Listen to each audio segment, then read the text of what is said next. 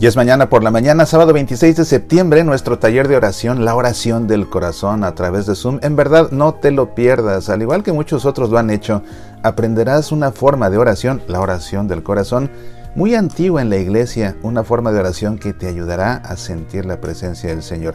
Inscríbete en el sitio semillasparalavida.org. Medita, aprende, apasionate por nuestra fe.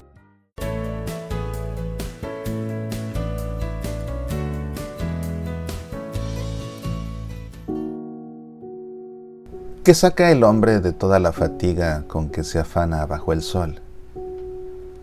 Una generación va, otra generación viene, pero la tierra permanece donde está.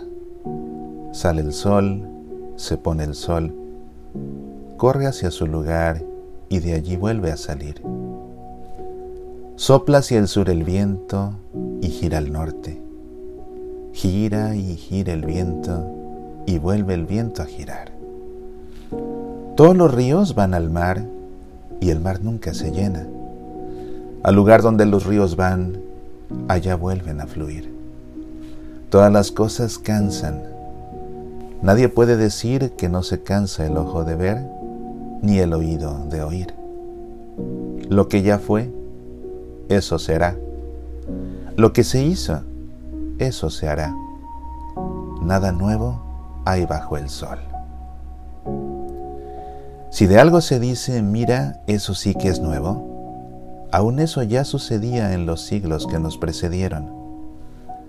No hay recuerdo de los antiguos, como tampoco de los venideros quedará memoria entre los que después vendrán. Este es el prólogo de uno de los libros más hermosos de la Sagrada Escritura, el libro del Eclesiastés, que también se conoce como el libro de Kohelet, el seudónimo de su autor, un libro que fue compuesto entre el siglo II y el siglo IV antes de Cristo. Un libro que es hermoso porque es muy poético, que es profundo en sus reflexiones, pero a la vez es uno de los libros de la escritura que resultan más confrontantes porque el mensaje que presenta el libro de Kohelet se puede resumir como que nada importa en esta vida, ni siquiera tú. Sí, es que en efecto, al igual que todas las cosas en esta vida que pasan y después son olvidadas, tú mismo un día vas a morir. Y tal vez te recuerden una generación después, quizás dos pero después de tus nietos, lo más probable es que, al igual que casi todos los demás, quedes para siempre en el olvido. Y en el gran contexto de la historia y del tiempo, es así que tu vida misma acaba por no ser nada más que un suspiro. De hecho, el primero de los versículos de este prólogo dice así, Vanidad de vanidades, dice Cogelet. Vanidad de vanidades, todo es vanidad.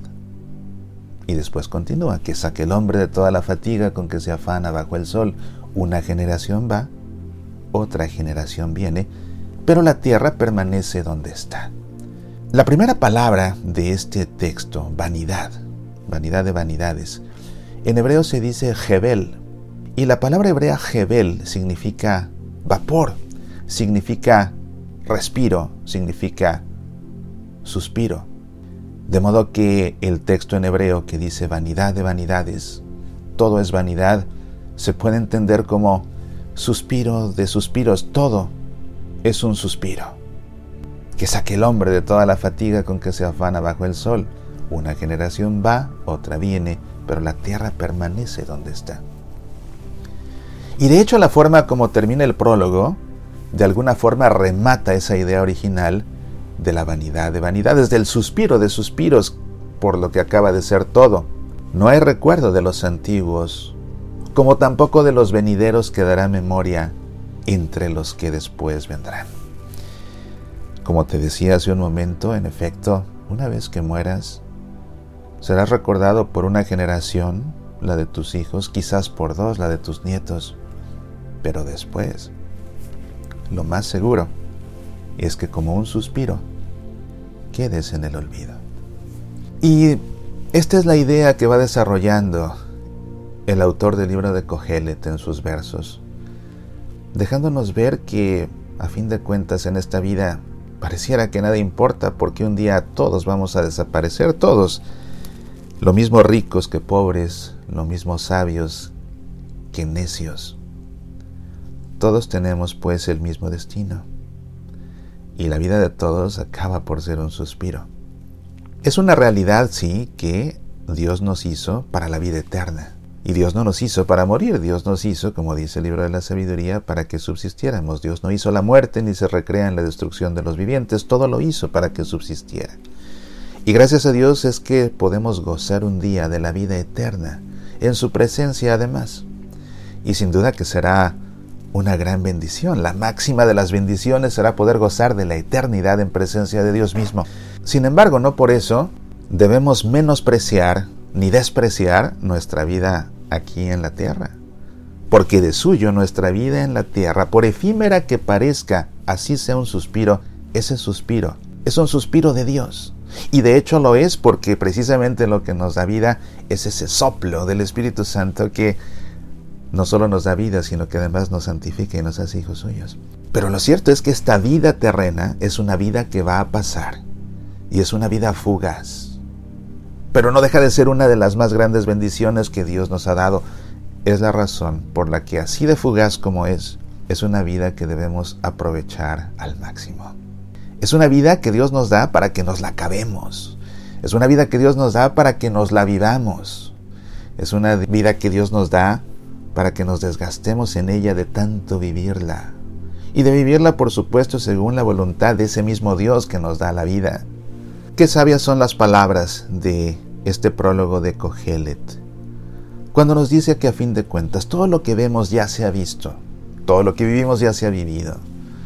Esta crisis que atravesamos en estos tiempos, cuántas veces la humanidad ha estado igual, afectada por diferentes enfermedades, recluida bajo techo para protegerse de las mismas. Lo que vemos hoy ya lo vivieron nuestros antepasados y lo vivieron en su momento los antepasados de nuestros antepasados. No hay nada nuevo. Sin embargo, aunque nada sea nuevo, para nosotros sí que lo es. Y no podemos negarlo, porque lo que vivieron nuestros antepasados fue cosa de nuestros antepasados, de los cuales, como sabiamente dice Cogelet, ya ni nos acordamos. Hoy nos toca a nosotros enfrentar esta situación y muchas más. Encontrar el valor de esas experiencias implica atención implica contemplación, implica sabiduría. Cada momento de esta vida efímera, cada momento de este suspiro cuenta, así sea bueno, así sea malo, e inevitablemente es parte de esa vida y no podemos hacerlo a un lado. Pero aún en medio de esta situación, esta vida se nos va y por ello tenemos que vivirla. Yo te invito a que siempre recuerdes que nuestra vida no es más que un suspiro de suspiros y que el recuerdo de esta idea te haga darte cuenta de que debes en verdad vivir cada instante sin desperdiciarlo. No vaya a ser que al final te arrepientas de no haber vivido. Soy Mauricio Pérez, estas son Semillas para la Vida.